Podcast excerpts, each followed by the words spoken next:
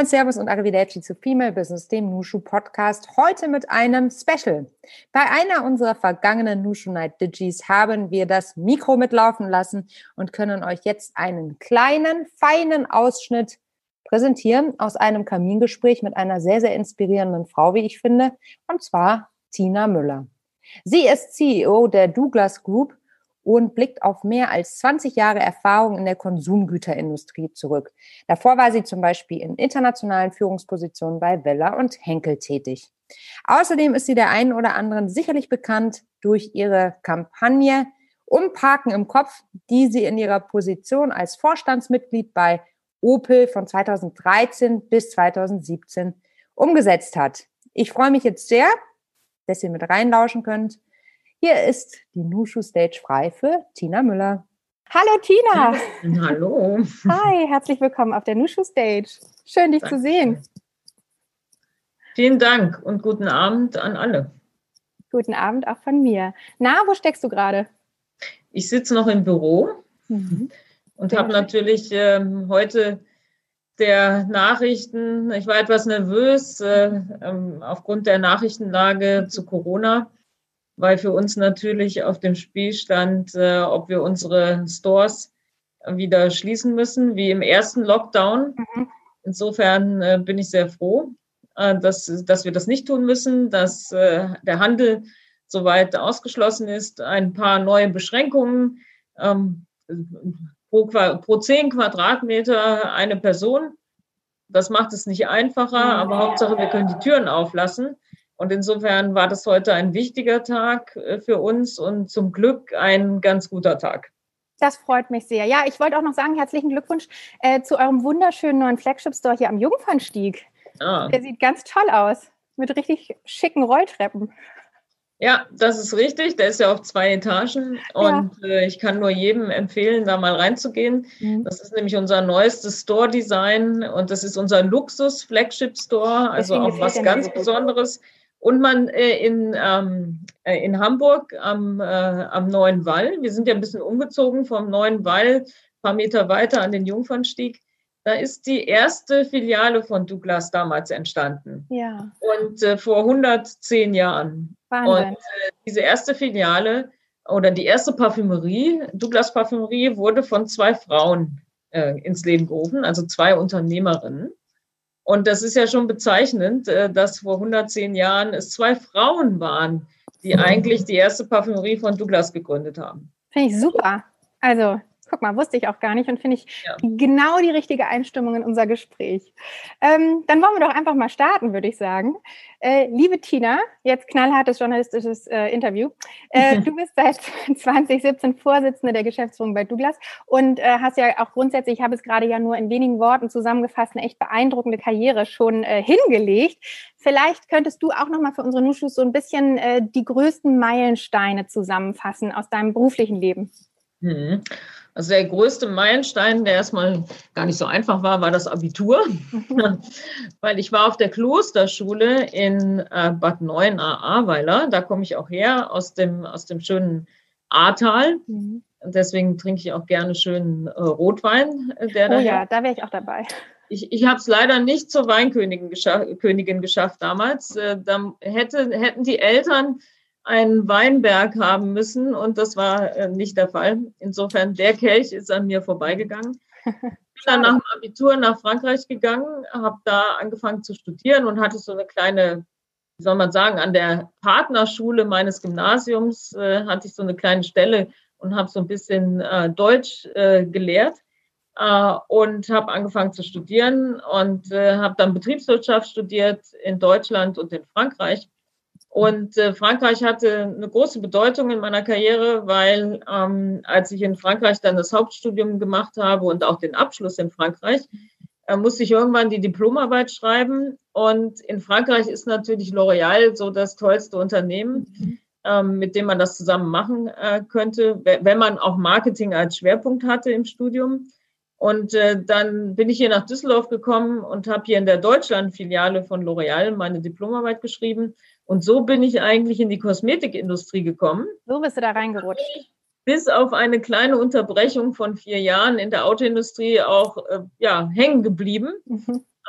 Und, äh, und ja, insofern, das war der Beginn der Karriere in der Kosmetikindustrie. Dann war ich bei Bella, äh, dann bin ich 17 Jahre bei Henkel gewesen und habe alle möglichen Marketingfunktionen da inne gehabt äh, und dann zum Schluss äh, äh, als Global Chief Marketing Officer.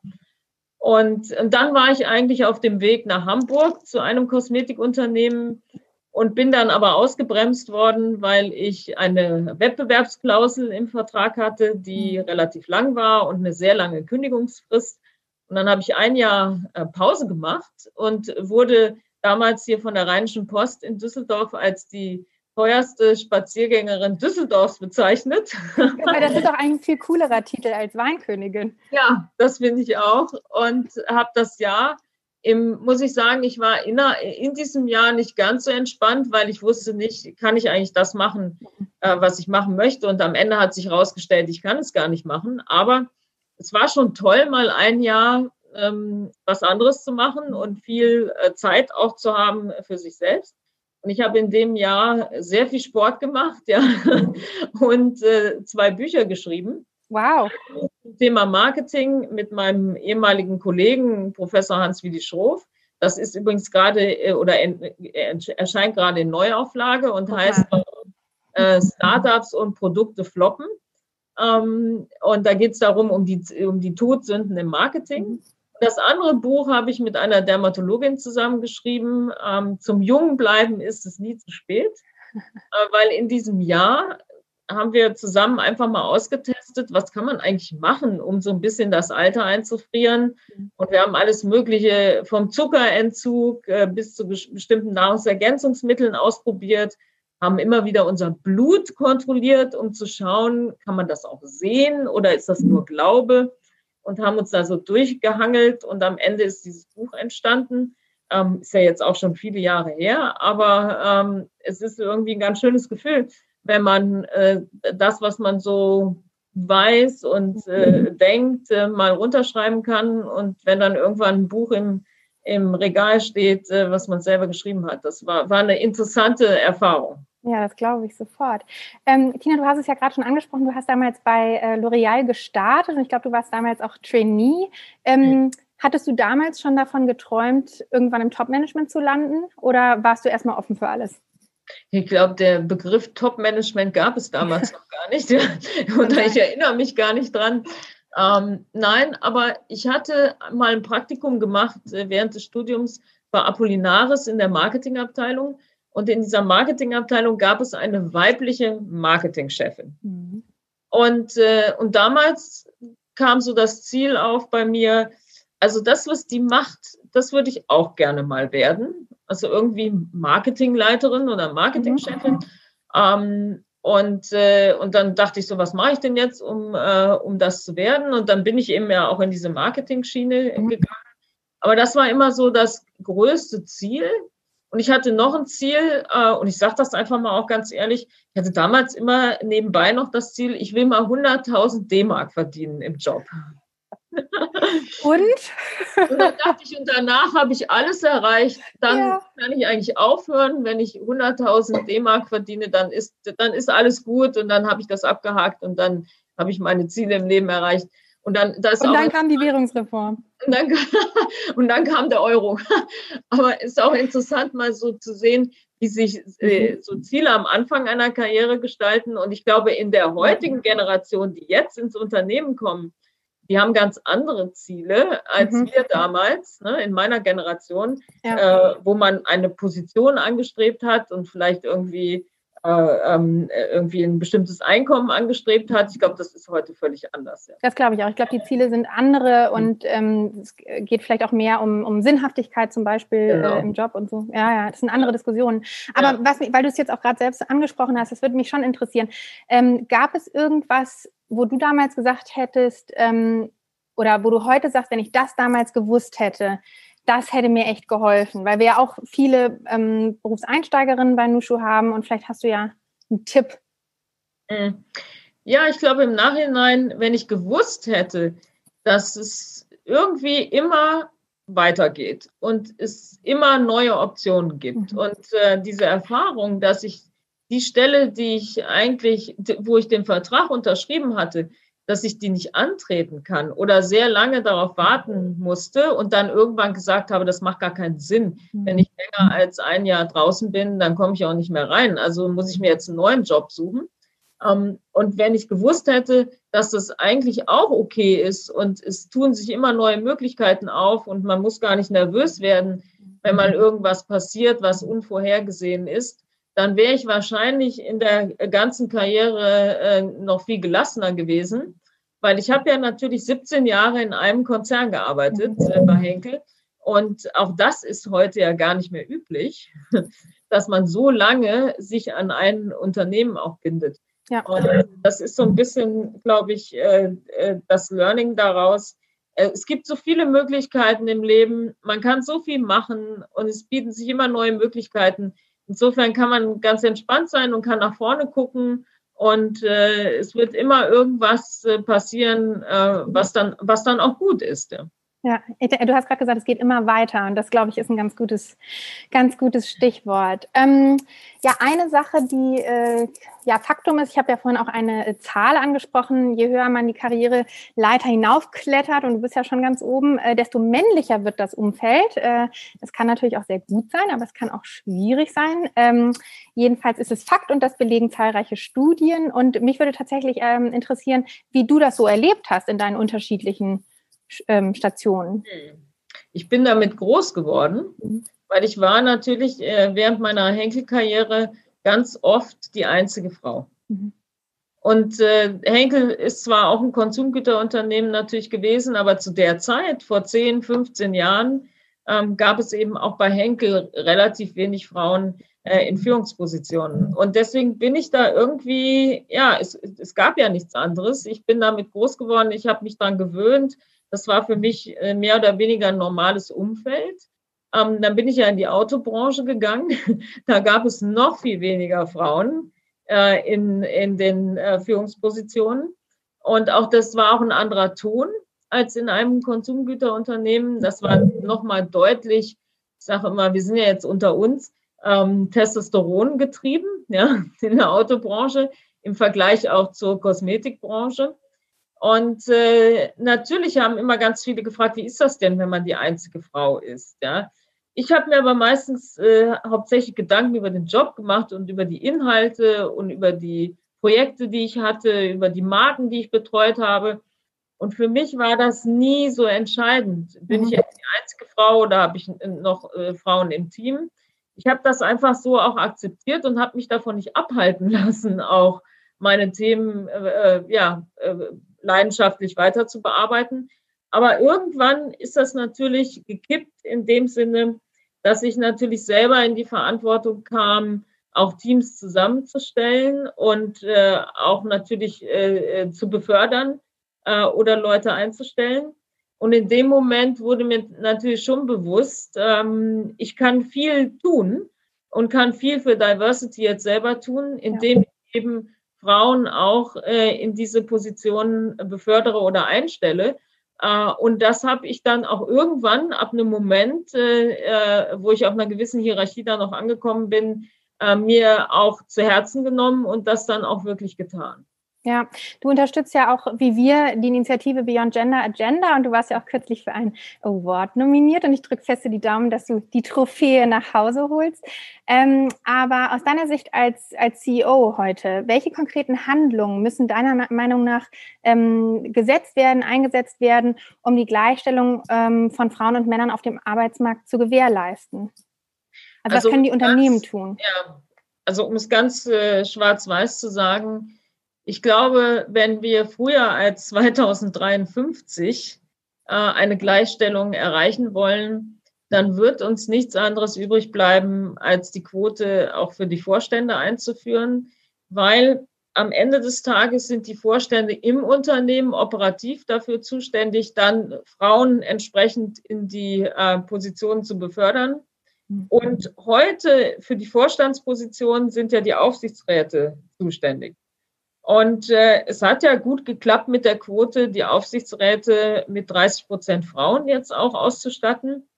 Häufig sind aber die Frauen dann nicht in den Gremien, äh, aus denen dann die Vorstände oder wo die Entscheidungen getroffen werden, äh, wer dann am Ende den Vorstandsposten bekommt. Und der Schritt muss natürlich noch gegangen werden, auch, ähm, dass sichergestellt wird, dass dann bei der Auswahl oder ähm, ja, bei der Auswahl der Vorstände dann auch wirklich klar ist, äh, dass da eine gewisse, ein gewisser Anteil an Frauen auch platziert werden muss.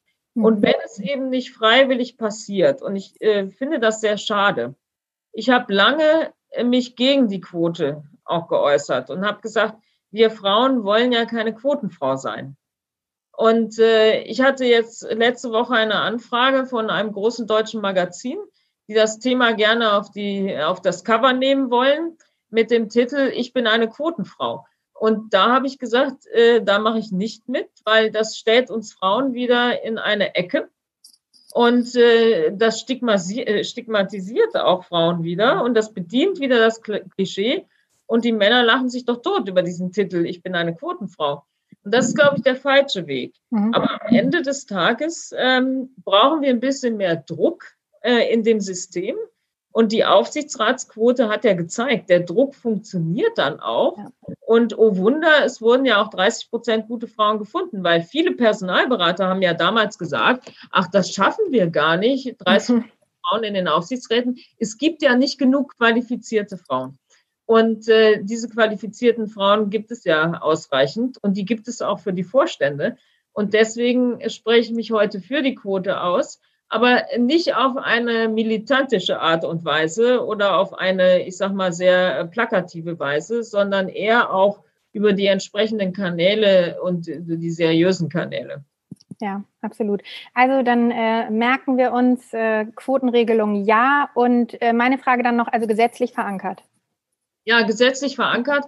Und was zum Zweiten ganz wichtig ist, die Frauen, die jetzt die Möglichkeit haben, etwas dafür zu tun, für mehr Frauen in den Vorständen oder auch auf der Ebene darunter und auf der zweiten Ebene, die müssen sich dieser Verantwortung bewusst werden. Und ich erlebe auch häufig, dass äh, Frauen, äh, die es jetzt mal so lapidar gesprochen geschafft haben, dass die sich von dem Thema wieder distanzieren weil sie Angst haben, nicht neutral zu sein und dass man ihnen dann nachher vorwirft, dass sie irgendwie nur Frauen befördern oder äh, äh, jetzt, dass es so einen Frauenküngelkreis dann gibt. Mhm. Und das halte ich für falsch, weil ähm, wir äh, müssen uns dieser Verantwortung bewusst sein und müssen handeln, weil wir können das jetzt ändern und wir können dafür sorgen, dass sich das schneller ändert. Und deswegen finde ich, müssen wir der Verantwortung auch gerecht werden. Absolut. Da kann ich dir tatsächlich nur beipflichten. Äh, du hast auf Twitter mal geschrieben, zwischen weiblichen und männlichen Karrieren zu unterscheiden, findest du nicht zielführend. Äh, jeder von uns muss umdenken, um langfristig mehr Frauen in Führungspositionen zu bringen. Ähm, inwiefern sollten vielleicht auch Männer ihr Mindset ändern? Hast du Beispiele? Weil wie ja, Frauen das hast du ja gerade schon äh, erzählt, genau. Mhm. Also ich glaube, je höher der politische Druck auch wird, mhm. desto eher ändern auch Männer ihre Meinung oder fördern stärker Frauen oder sind sich dessen äh, bewusst, äh, dass sie da viel tun können, weil am Ende gibt es ja die Mehrzahl der Männer entscheidet ja heute immer noch darüber, wie viele Frauen äh, in diese Positionen kommen. Und äh, äh da hilft natürlich jetzt auch, dass in den Entscheidungspositionen jetzt auch eine andere Generation Männer jetzt äh, äh vorhanden ist oder reinwächst diese Männer haben ja auch Töchter mhm. und erleben das ja auch selber, ähm, was ihre eigenen Töchter eigentlich für einen Anspruch äh, an äh, Gleichberechtigung und an Karriere haben. Und das habe ich wenigstens die Hoffnung, kann ja dazu führen, dass sie auch bei sich selber, äh, dass da ein Sinneswandel entsteht und dass sie das ernst nehmen, weil sie eben von ihren Töchtern auch so ein bisschen ähm, ja, motiviert äh, werden dazu. Ne? Das stimmt, die Erfahrung machen wir tatsächlich auch, dass es äh, mhm. insbesondere die Männer, die Väter geworden sind, Väter von Töchtern, äh, ja. sich für unsere Sache sehr engagieren. Das ähm, mhm. ist ja grundsätzlich auch erstmal was Schönes. Ähm, genau, jetzt haben wir auch schon so ein bisschen ähm, über Eigenschaften von Menschen gesprochen und Diversität äh, im, im, oder als Überthema. Ähm, und mich würde tatsächlich interessieren, wie ihr das bei Douglas lebt. Also wie divers ähm, ist denn Douglas jetzt aufgestellt, auch vielleicht im Vergleich zu früheren Unternehmen, wo du gearbeitet hast? Von den mhm. männlich geprägten hast du ja schon erzählt. Ja, im, da, im Gegensatz dazu ist Douglas natürlich äh, Frontrunner bei Diversity.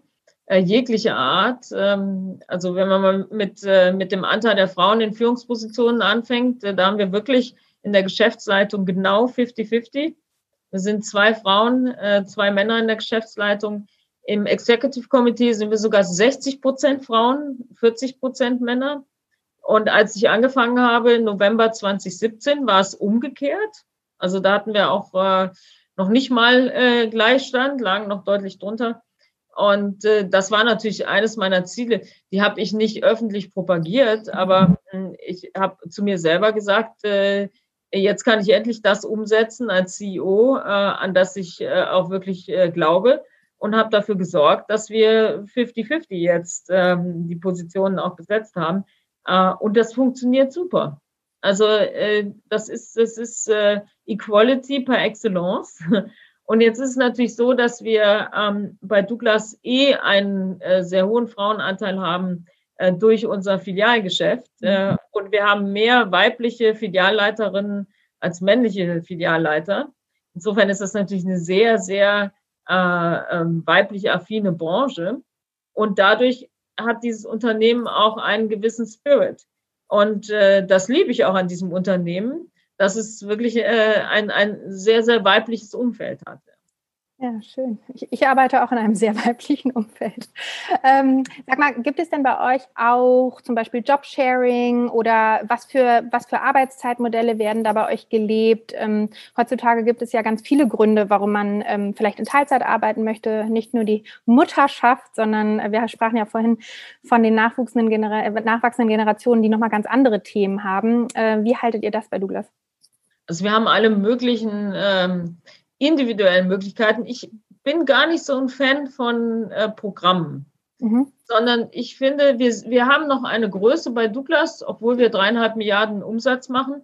Aber hier im Headquarter in Düsseldorf sind wir 500, 600 Leute. Mhm. Das ist gar nicht so groß. Und ich finde, da kann man sehr individuell agieren und muss nicht mit großen Programmen äh, loslaufen. Und insofern ist es immer etwas in Absprache mit den jeweiligen ähm, äh, Teamleads, aber ich glaube, jeder weiß sie im Unternehmen und Sibylle, die ist bestimmt ja auch jetzt im Call.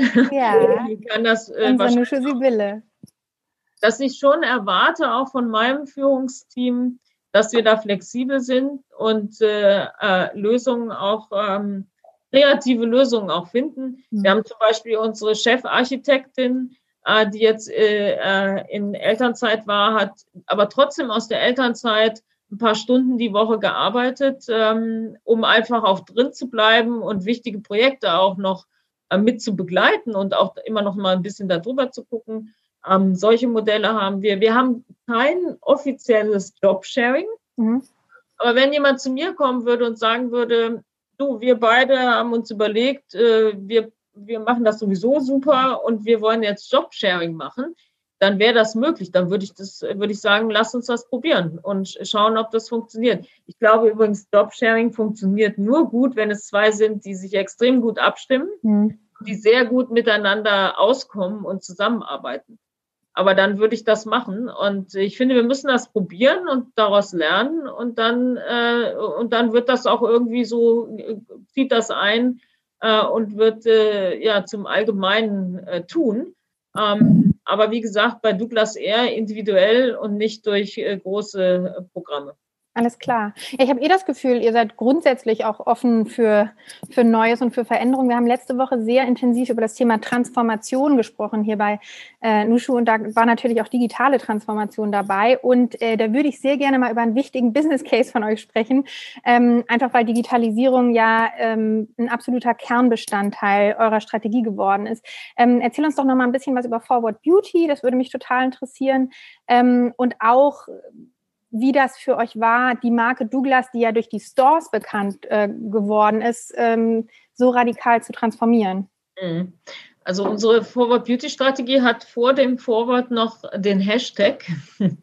Und den haben wir damals Anfang 18, als wir die Strategie bekannt gegeben haben, bewusst davor gesetzt, um jedem mhm. deutlich zu machen, es geht um Digitalisierung. Und äh, for, forward im Sinne von nach vorne gucken. Wir sind Marktführer in Europa im äh, Parfümeriehandel.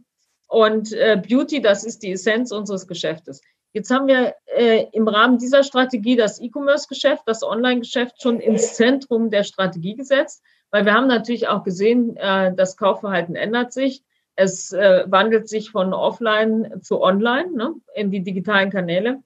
Und wir haben jetzt gerade vor ein paar Wochen ein Update dieser Strategie auch nochmal kommuniziert. Und wir haben, es ist nach wie vor die Forward Beauty Strategie, aber sie bekommt einen Zusatz am Ende, nämlich dot digital first.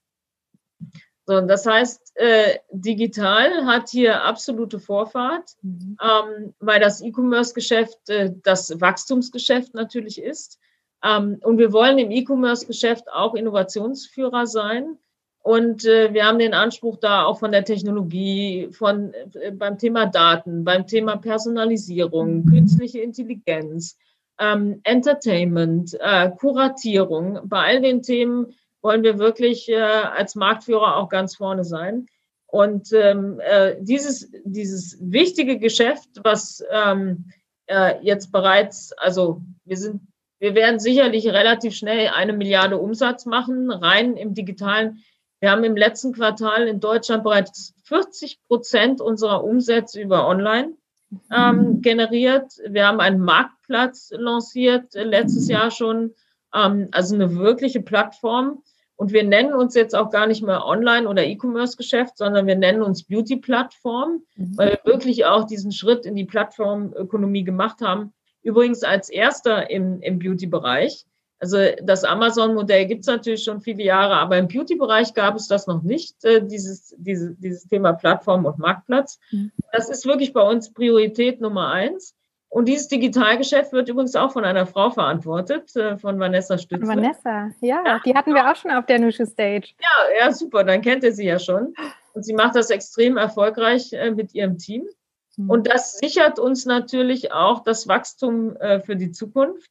Denn ähm, man muss dieser, äh, diesem Tatbestand, dass die Konsumenten immer stärker online kaufen, da darf man sich nicht wegducken und sagen, naja, aber Douglas hat ja 2400 Filialen und äh, das ist immer noch äh, der größere Anteil des Geschäftes. Insofern müssen wir uns darauf konzentrieren. Ich glaube, das Wichtigste bei der Transformation war zu sagen, wir konzentrieren uns und geben den Fokus auf den kleineren Teil des Geschäftes.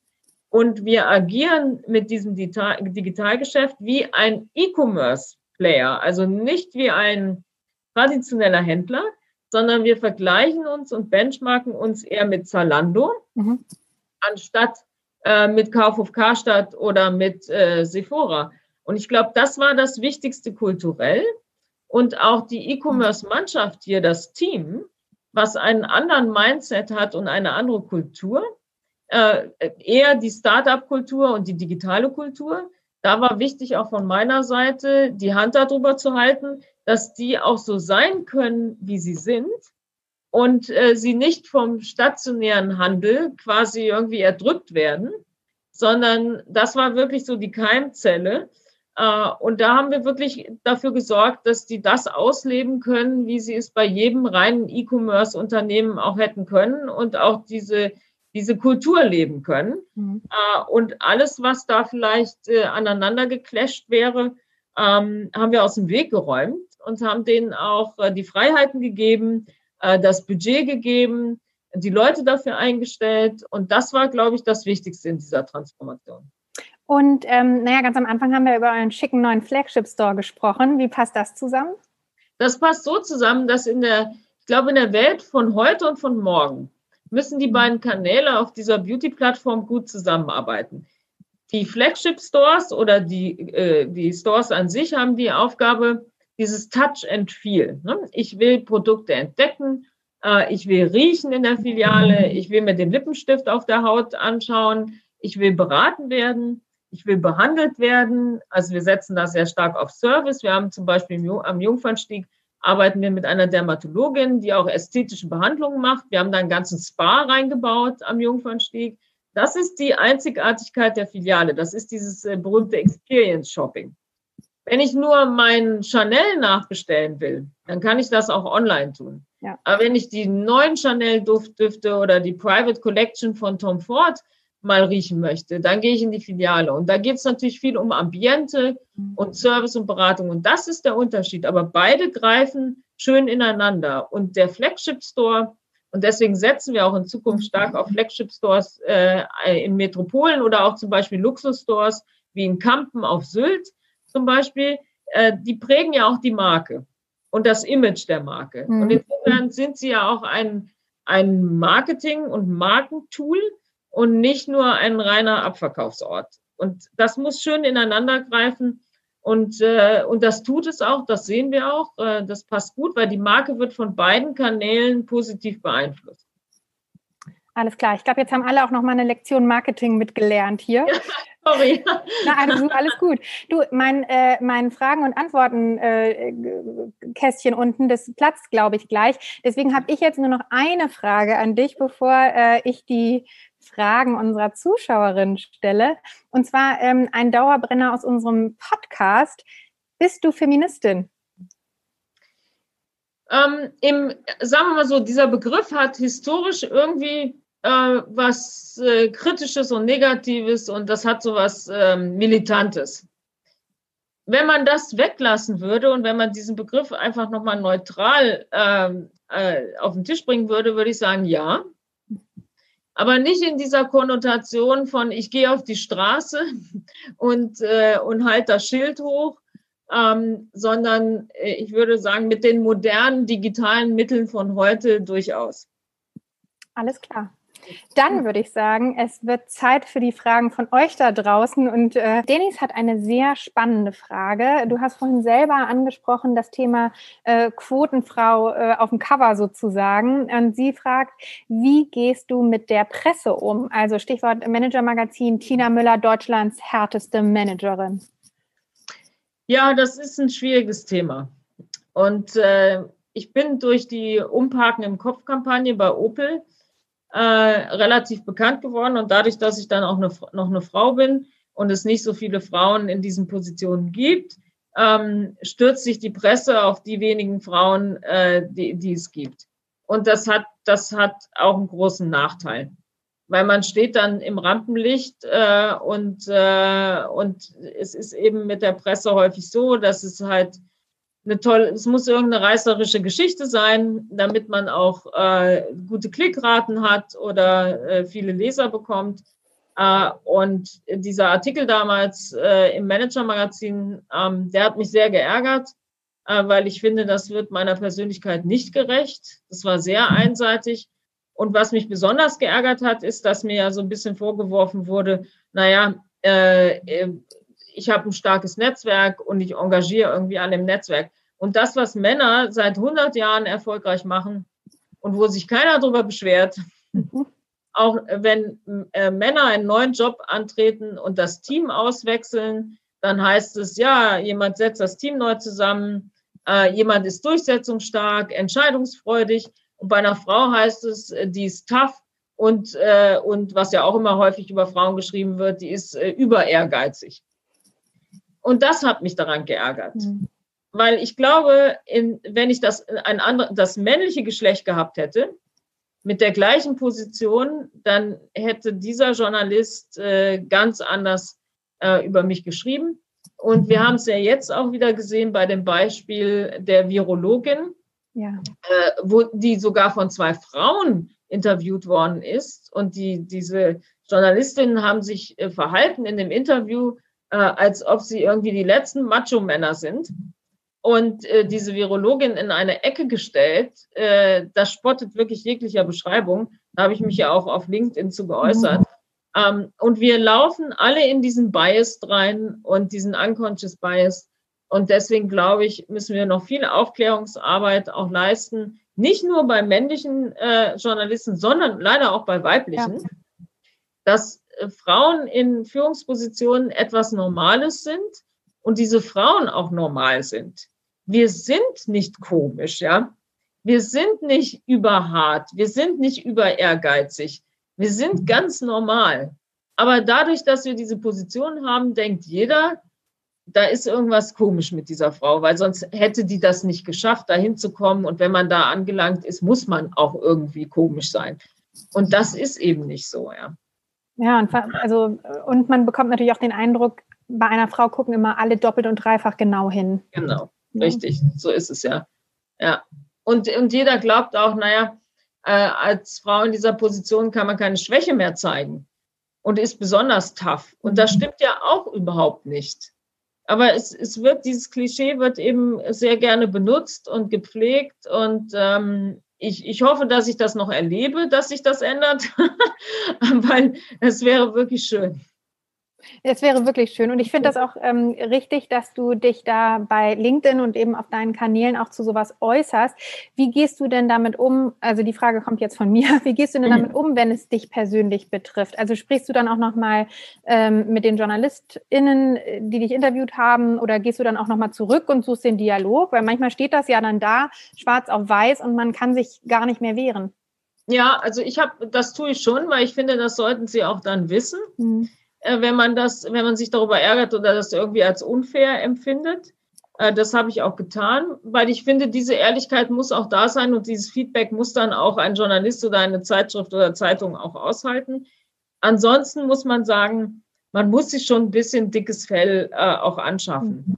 weil man kann es nicht jedem recht machen. Äh, gerade auch auf Social Media wird immer Kritik kommen und da muss man dann natürlich auch gelassen bleiben und da drüber stehen wenn man selber weiß, dass man mit sich im Reinen ist und dass man glaubt, dass man das Richtige fürs Unternehmen getan hat, ähm, dann ist es auch gut, ja, und dann kann ich das auch vertreten. Äh, und und das, ist, das ist wirklich ganz wichtig, dass man mit sich selbst im Reinen ist, ja. Aber man soll das auch ruhig äußern, wenn man äh, das als unfair empfindet. Starke Botschaft. Ähm, wir haben zweimal eine ähnliche Frage im, im Verlauf und zwar geht es darum, um, um eben deinen Marketing-Hintergrund. Ähm, zum einen, ob das, ähm, weil es ja auch ein oft typisch weibliches Thema ist, ob das ähm, vielleicht dich auch irgendwie gehindert hat oder dass es dadurch irgendwie ein bisschen langsamer ging oder ähm, die andere Frage, die zielt auch so in Richtung ab, ähm, es ist ja nicht so klassisch, dass Menschen erst CMO sind und dann CEO. Ähm, hast du da noch eine Einschätzung zu? Mhm. Also vom CMO zum CEO ist relativ selten. Leider. Mhm. Vor allen Dingen in Deutschland. Und äh, deswegen habe ich damals auch die Chance ergriffen bei Douglas, weil ich mir relativ sicher war, dass so oft ein Angebot an eine CMO nicht kommt, CEO zu werden. Ähm, und das liegt auch ein bisschen in Deutschland daran, dass wir natürlich eher eine Ingenieurs- äh, oder Ingenieurslastig sind, ähm, CFO-lastig sind. Wenn man sich anschaut, äh, die, die, die Menge der Unternehmen in Deutschland sind ja eher Automobilbereich, Maschinenbau, Automobilzulieferer, äh, Technologie. Es gibt ja wenig äh, große Konsumgüterunternehmen, die ihr Headquarter in Deutschland haben. Mhm.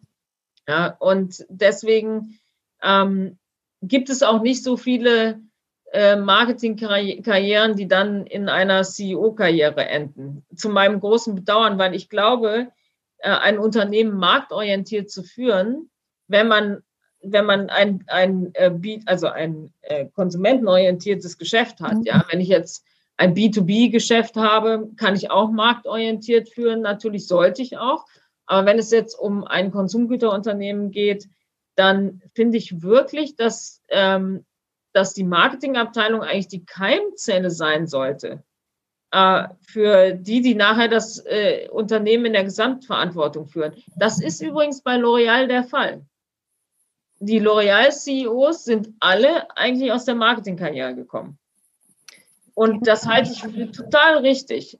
Und äh, da, müssen wir in Deutschland auch noch stärker hinkommen, dass wir mehr Marketingleute in diesen, äh, in diesen Positionen sehen. Mhm. Äh, wo wir gerade beim Marketing wieder sind, äh, war ja jetzt auch wieder ein eleganter Schwenk. Äh, Antje stellt sich die Frage oder stellt dir die Frage, ähm, ob ihr die Themen Body Positivity und Body Neutrality merkt, ähm, ob die Zielgruppe sich verändert, ob mehr oder weniger gekauft wird, ähm, weil auch viel mit Beauty-Influencern zusammengearbeitet wird. Ähm, ja, das ist mal erstmal die Grundsatzfrage. Ja, das hat ein bisschen was mit der Generation zu tun.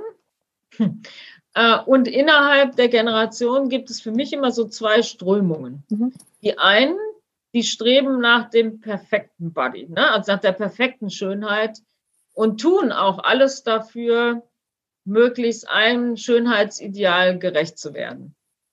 Äh, und die anderen, das sind eher die, die sagen, natürlich und so wie ich bin und mit all den äh, individuellen Ausprägungen, mit all den Macken, ähm, ist das ist auch schön. Und ich, äh, ich finde das auch viel schöner, wenn man nicht perfekt ist und nicht einem Schönheitsideal hinterherhechelt. Deswegen haben wir übrigens auch bei Douglas gesagt, äh, ähm, wir ermutigen jeden und jede, ihre eigene Schönheit zu leben und sich nicht äh, von irgendjemandem, von irgendeiner Marke Schönheit aufoktroyieren zu lassen. Mhm.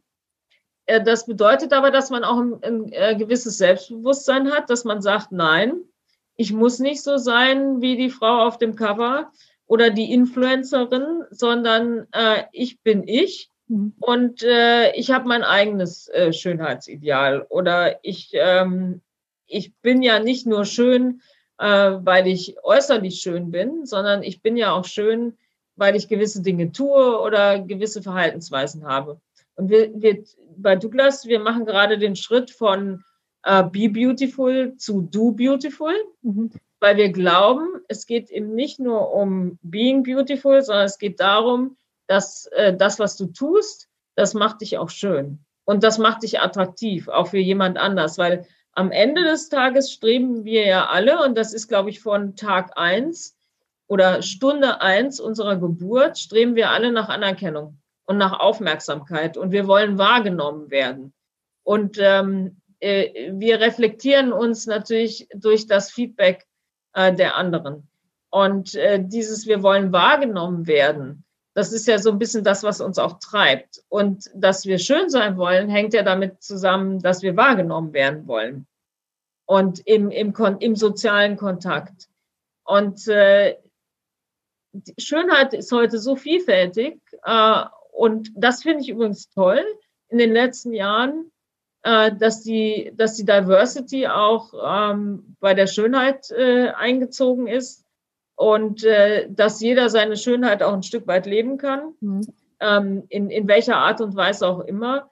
Und da wir ja, wir sind zwar eine Marke, natürlich eine Retail-Marke, aber wir haben ganz viele Marken im Sortiment. Und unsere Aufgabe ist es ja zu sagen, mit all dem, was wir im Sortiment haben, kannst du deine persönliche Schönheit äh, leben und ausleben natürlich auch. Ne? Absolut. You do you, sagen wir immer. Also, ja. Und genau. ich würde lügen, wenn ich persönlich sagen würde, äh, ich, mir ist das egal, wie ich, äh, wie ich mhm. aussehe. Ähm, ich glaube, da würde jeder lügen. äh, was konkret jetzt, äh, oder ich finde ja zum Beispiel, ich bin jetzt, äh, wie alt bin ich jetzt? Äh, 51 äh, oder 52, weiß ich gar nicht. Das kommt auch immer durcheinander. Ich vergesse es jetzt auch langsam, ich will es auch gar nicht mehr wahrhaben. Aber ich finde zum Beispiel die, äh, in meiner Generation diese Supermodels damals, ne? Christy Turlington, Claudia Schiffer, äh, viele von denen, äh, oder auch, ähm, na, wie heißt sie, Cindy Crawford, ja. viele, von, viele von denen sind ja heute auch immer noch richtig, richtig äh, attraktiv. Mhm. Und die haben es geschafft, äh, natürlich äh, älter zu werden. Mhm. Und so eine gewisse gelassene Schönheit auch äh, zu demonstrieren. Ähm, gibt natürlich auch genau das Gegenteil. Die haben sich so verunstaltet und so, sind so durchoperiert, äh, dass es nichts mehr damit zu tun hatte, wie sie früher mal waren.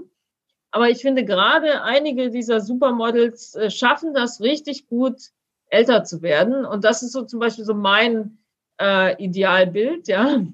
Schon auch was zu tun für die Schönheit, aber äh, in einer Art und Weise, dass man, dass man, äh, dass man immer noch, äh, dass ich immer noch Tina bleibe und mhm. nicht äh, mich so umoperieren lasse, dass, äh, dass ich jemand anders werde. Ja. Ich glaube, das ist auch gesünder. ja, gesünder, gesünder ist es sowieso, ja. Das war ein Special von Female Business, der Nushu Podcast. Wenn dir unser Gespräch, unser kleiner Ausschnitt aus der vergangenen Nushu Night Digi gefallen und dich inspiriert hat, dann freue ich mich sehr, wenn du uns abonnierst, eine 5-Sterne-Bewertung gibst und den Nushu Podcast mit deinem Netzwerk teilst. Gerne auch alles drei zusammen. Falls du weitere spannende Persönlichkeiten kennst, die unbedingt zu Wort kommen sollten, dann schick uns doch einfach eine Mail an podcast.teamnushu.de. Ich bin Melly Schütze, Gründerin von Nushu. Und wenn auch du für mehr Weiblichkeit in der Wirtschaft einstehen möchtest, dann mach mit. Schau bei uns auf der Website unter www.teamnushu, bei LinkedIn unter Nushu Female Business oder bei Insta unter Team Nushu vorbei und bewirb dich auf einen Platz im Team Nushu. Wir freuen uns auf dich.